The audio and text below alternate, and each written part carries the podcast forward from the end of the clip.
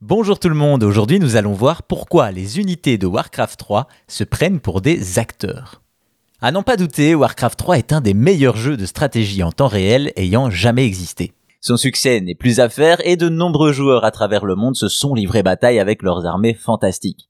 Mais au-delà de l'affrontement, la plupart des unités de Warcraft 3 ont en eux un acteur qui sommeille et qu'il est facile de réveiller. Quand en 2002 Blizzard sort Warcraft 3 sur PC, le succès critique est au rendez-vous. Le jeu apportait du nouveau contenu par rapport à ses prédécesseurs, à commencer par son moteur graphique, faisant de Warcraft 3 un jeu de stratégie à la 3D magnifique pour l'époque, et qui permet de belles cinématiques pour servir un scénario de campagne bien complet.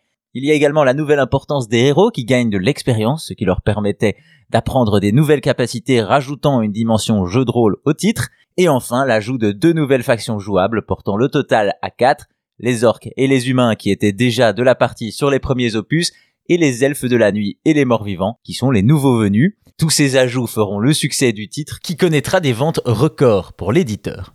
En plus de ces nouveautés, Warcraft 3 perpétue la tradition de guerre fun et colorée déjà présente dans les opus précédents.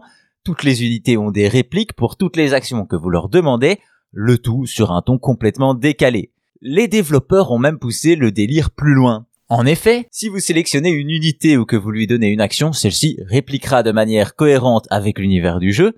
Cependant, si vous cliquez à répétition sur une unité, celle-ci peut vite se prendre pour une star de cinéma.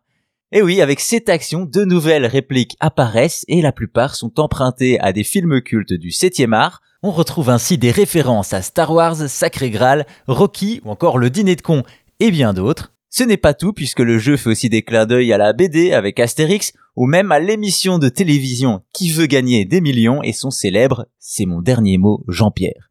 Voilà en tout cas un bel easter egg qui plus est assez naturel à trouver et qui complète parfaitement l'ambiance décalée et colorée d'un titre qui est sans conteste une réussite.